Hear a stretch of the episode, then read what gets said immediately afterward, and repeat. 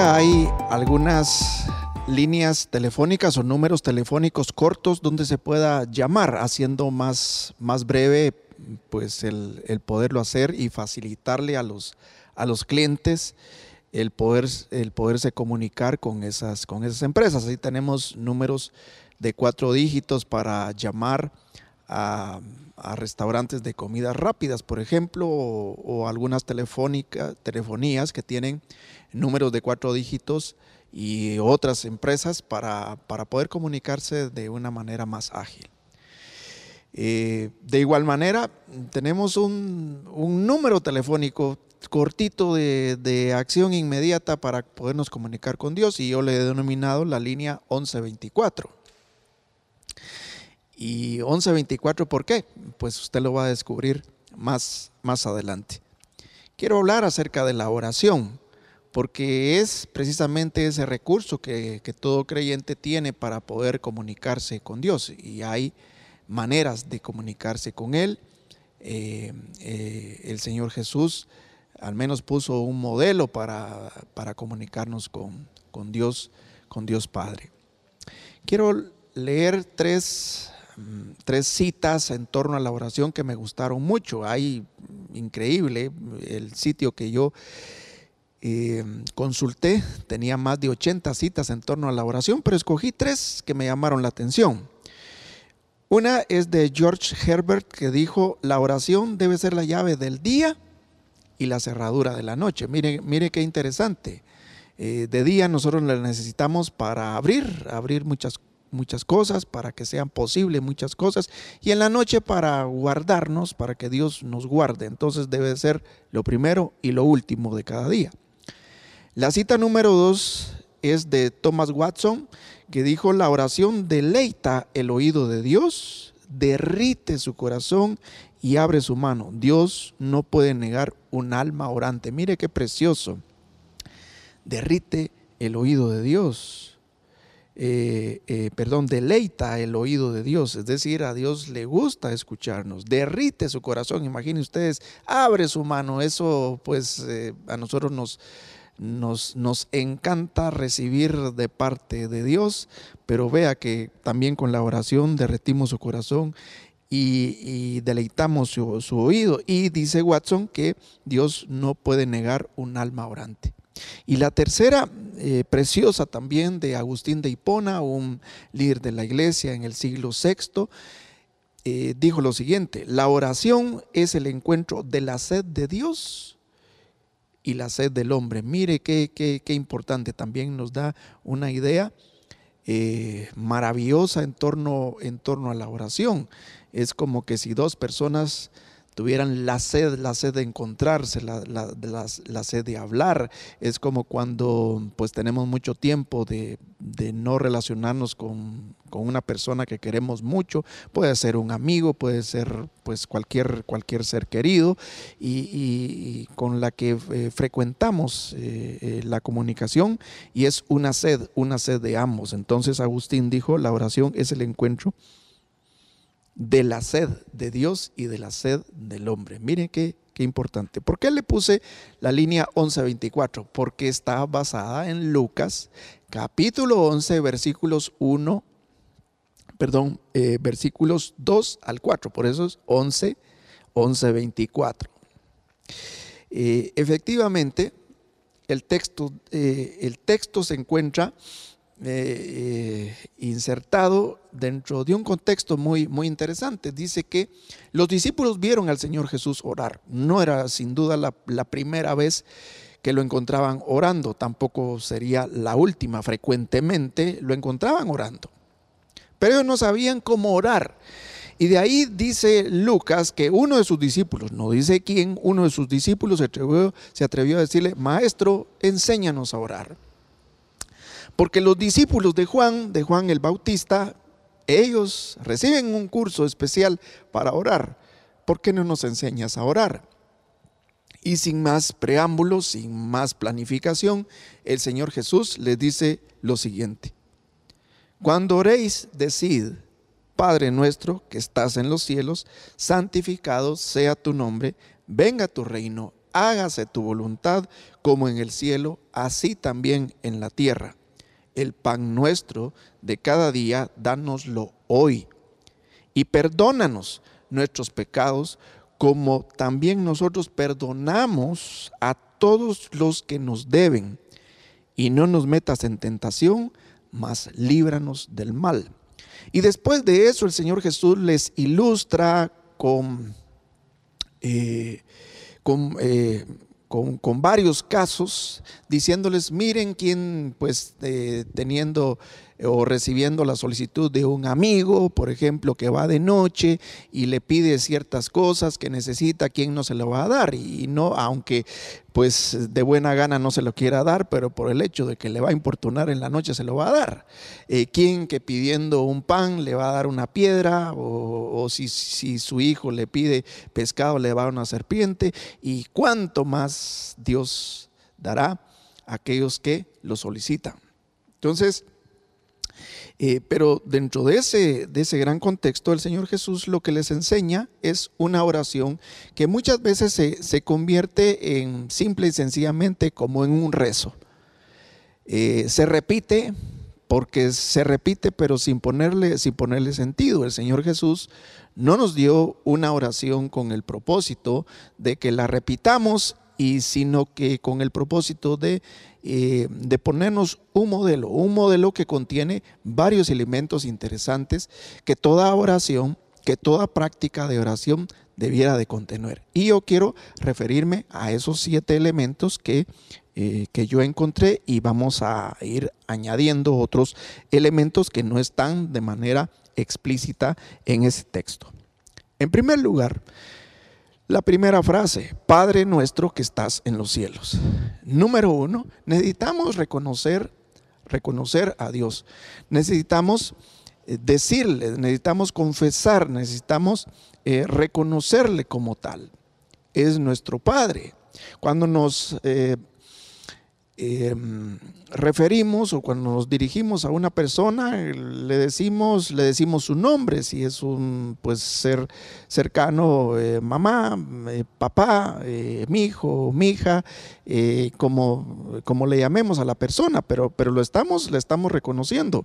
Pero aquí una cosa interesante, empieza con, con, con una palabra de relación, de relación familiar, de relación íntima, padre.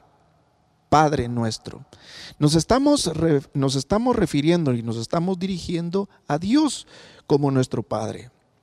No es el Padre terrenal, es el Padre que está en los cielos. Es ese Dios, ese Dios singular, ese Dios único que dentro de mm, la cosmovisión o las ideas antiguas habita precisamente en los cielos. No es, no es eh, como en el panteón de muchos dioses, hay dioses que habitan en el mar, hay dioses que habitan en el inframundo, hay dioses que habitan eh, este, en las praderas, etcétera. No, es el Dios, el Dios más alto, el Dios. Por supuesto que nosotros no reconocemos a otros dioses más que a nuestro Dios, es el único Dios. Pero vean el reconocimiento y, la, y, la, y la, manera tan, tan familiar que eh, el Señor Jesús nos pone a nosotros como ejemplo, eh, una manera con la que debemos de, acercarnos eh, delante de Dios como nuestro papá. Es como decirle papá y luego va este, lo que queremos nosotros decir, pero estamos reconociéndolo. Número dos, dice, santificado sea tu nombre. El Señor Jesús en este modelo de, oración nos sugiere que al acercar, después de reconocerle a, Él, después de, relacionarnos filialmente con, con, Él, podamos nosotros alabarle. Hay muchas cosas eh, eh, por las que Dios merece ser merece ser, ser alabado. De hecho, hay mandamientos expresos en las escrituras para que nosotros alabemos a Dios. Si la creación misma inclusive alaba a Dios, ¿por qué no hacerlo nosotros? Santificado sea tu nombre. Es una alabanza particular eh, sobre, sobre su santidad, es una alabanza particular sobre su nombre, ese nombre que está sobre todo nombre. Eh, hay muchas maneras de poder, de poder reconocerle a Él. Eh, como tal, alabarle es simple y sencillamente decirle, decirle todos los atributos que él, que él tiene, que él posee, que él merece, ese reconocimiento por lo que, por lo que él, él, él es. No solamente es un reconocimiento, ese reconocimiento inicial como nuestro Padre, un reconocimiento de relación, este es un reconocimiento por lo que Él es, por lo que Él hace, por lo que Él merece. Número tres, dentro de, este contexto, eh, dice la tercera, la tercera frase, venga tu reino. No es que Dios no gobierne, pero el entendimiento en ese contexto en el que el Señor Jesús eh, enseña eh, era de que había una expectación o una expectativa eh, tremenda, como nunca lo había habido en Israel, por la manifestación del reino de Dios, un reino que iba a irrumpir en determinado momento de la historia eh, con ciertas eh, particularidades. Pero el Señor Jesús constantemente les dice, el reino ya está en medio, en medio de ustedes. Lo que quiere decir es, manifiesta tu reino. Esta es un elemento de intercesión. La oración eh, en la oración, no solamente nosotros reconocemos, no solamente nosotros alabamos, sino también intercedemos. Necesitamos que Dios interceda. Necesitamos que la manifestación de su reino eh, se haga evidente, se haga patente, eh, se haga efectivo en medio de las situaciones por las que estamos atravesando. Hoy día estamos atravesando una situación singular eh, cual seguramente nosotros nunca lo habíamos pasado.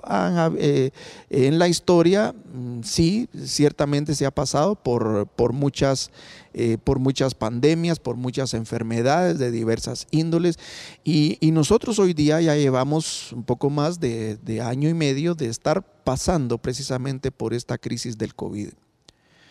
Pero no solamente, bueno, es el COVID en sí, son las situaciones eh, que, que, han traído implicaciones como, por ejemplo, eh, la baja en los negocios, el desempleo y otras situaciones y otras situaciones particulares. Todos tenemos algunas situaciones mm, por las que nosotros necesitamos interceder delante de Dios para que Él se manifieste.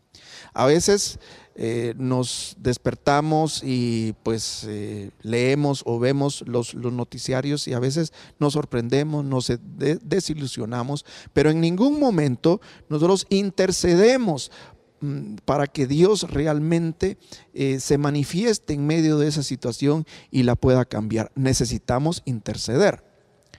El elemento número cuatro es súplica. La súplica es es una solicitud, es una solicitud amable, es una solicitud con una humildad extrema, porque delante de, delante de Dios nuestro Señor, el Rey, el Dios Todopoderoso, nosotros necesitamos acercarnos de una manera eh, no solamente confiada, como, como, es el primer reconocimiento de papá, es, de hecho ya estamos cercanos, pero, pero también nosotros necesitamos acercarnos a, a Él con súplica, con, una, con una actitud humilde. Eh, yo admiro a las personas que en determinado momento tratan la manera de, reclamarle inclusive a Dios. En la escritura vemos algunas porciones que, en determinados momentos cruciales eh, las personas pues se, exaltan y, bueno, y, le hacen ciertas solicitudes no tan amables eh, a, Dios o, al Señor. Pero necesitamos suplicarle. Y es la frase, hágase, hágase, miren, hágase su voluntad como en el cielo, así también en la tierra. Es decir, necesitamos poner eh, o pedirle a Dios que Él actúe, que Él actúe, que haga, que haga su voluntad. Si usted nota hasta acá, no, todavía no se ha llegado a una a una solicitud, a, una solicitud concreta respecto a alguna situación que no sea particular. En este punto de súplica se le está solicitando a Dios que haga su voluntad. La Biblia dice que la voluntad de Dios es agradable y perfecta. La Biblia dice que muchas veces nosotros no entendemos eh, acerca de su voluntad, pero si nosotros le suplicamos que haga su voluntad, así como se manifiesta en el cielo, que es una certeza que el Señor Jesús está dándole a los discípulos, entonces la solicitud o la súplica particular es que también se haga en la tierra. Número 5. Ahí viene la petición. Porque usualmente cuando hablamos de oración, lo que nos viene a nuestra mente o en las prácticas cotidianas acerca de la oración para lo que la usamos es única y exclusivamente para poder pedir, pedir, pedir y pedir y seguir pidiendo. Y lo hacemos de manera intencionada, lo hacemos de manera sistemática o esporádicamente cuando surgen las, las, las situaciones. Ahí le pedimos al Señor. Y vean el elemento de la petición, que es este elemento número 5, es un elemento que no se excluye de la oración. Pero vean cuántos elementos previos han habido. Y dice, el pan nuestro de cada día, dánoslo hoy. Por supuesto que esta es la necesidad, seguramente la necesidad más inmediata. Es, es una necesidad vital el poder comer. Otra necesidad vital es el, el tener techo, el tener, el tener abrigo. Una necesidad vital, por supuesto, es hoy día, dentro del contexto en que, en que vivimos, es tener, es tener salud. Pues bien, este es un principio que el Señor Jesús está poniendo, el poder poner delante de Él todas nuestras, todas nuestras solicitudes. El, apóstol Santiago dice que eh, muchas veces nosotros no recibimos porque, número uno, no pedimos. Y número dos, cuando pedimos lo hacemos mal, dice, dice Santiago, porque solicitamos aquellas cosas que son únicamente para nuestro deleite. Entonces, no es que Dios no nos dé cosas que no sean deleitosas. Eh, eh, no es que Dios no nos quiera dar más allá de, de, nuestras necesidades vitales o de esas necesidades primarias. Por supuesto que sí. Pero vemos que, pues, eh, inclusive dice la escritura que si le pedimos conforme a su voluntad, que es otra de las condiciones, entonces eh, eh, Él nos la va a dar. Entonces el elemento número 5 es petición y es el elemento que más utilizamos, por lo tanto seguramente no, no se nos va a olvidar. El elemento número 6, muy importante, se llama confesión. Y dice, y, y perdónanos nuestros pecados. Es importante, como dice la escritura, que el que se acerca a Dios, en primer lugar, crea que le hay. Pero a Dios debemos de acercarnos también con un corazón arrepentido. Eh, todos pecamos. No es nuestra naturaleza el pecar. Eh, pero la escritura nos dice que si pecamos tenemos a un abogado que intercede por nosotros y que si confesamos nuestras faltas, Dios es fiel y justo para perdonarnos y limpiarnos de toda maldad. Es necesario eh, eh, confesar nuestros pecados, confesar nuestras debilidades, confesar delante de Dios este, aquellas, aquellas situaciones en donde seguramente le hemos defraudado, porque pecar es exactamente hacer lo contrario a Dios.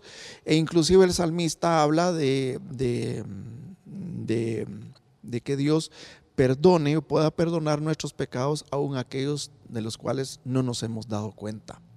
Pero es, eh, es reconocer nuestras fallas y, tener a Dios por justo y acudir precisamente al trono de su gracia para, para obtener de parte de Él el, el perdón de nuestros pecados. Confesión y perdónanos nuestros pecados. Así, y vean ustedes la condición, así como nosotros perdonamos a todos los que nos deben. La escritura inclusive dice que si nosotros no perdonamos, tampoco Dios nos perdona. Pero el Señor Jesús está dando por sentado que todo creyente eh, eh, tiene por práctica el perdonar. Eh, por eso es que se atreve a enseñar, miren, díganle a Dios que los perdone, así como ustedes también perdonan. Eso es muy importante, la confesión. Y número siete, porque termina con esta frase, la, eh, ese modelo de oración, y no nos metas en tentación, mas líbranos del mal, el elemento de la protección. Eh, no son necesidades vitales, no estamos pidiendo particularmente que Dios intervenga sobre cierta situación, particularmente estamos pidiendo en este caso protección, eso se llama el elemento número 7, protección. Y, bueno, eh, esta traducción eh, nos nos, ponen aprietos en cuanto a hacer una interpretación correcta y necesitamos ver el contexto de la Biblia. Porque la frase y no nos metas en tentación no quiere decir de que Dios nos va a poner en la boca, en la boca del lobo, porque de hecho dice la escritura de que Dios no tienta a nadie, sino cada uno de su propia concupiscencia es tentado, es, es seducido y finalmente, y finalmente peca.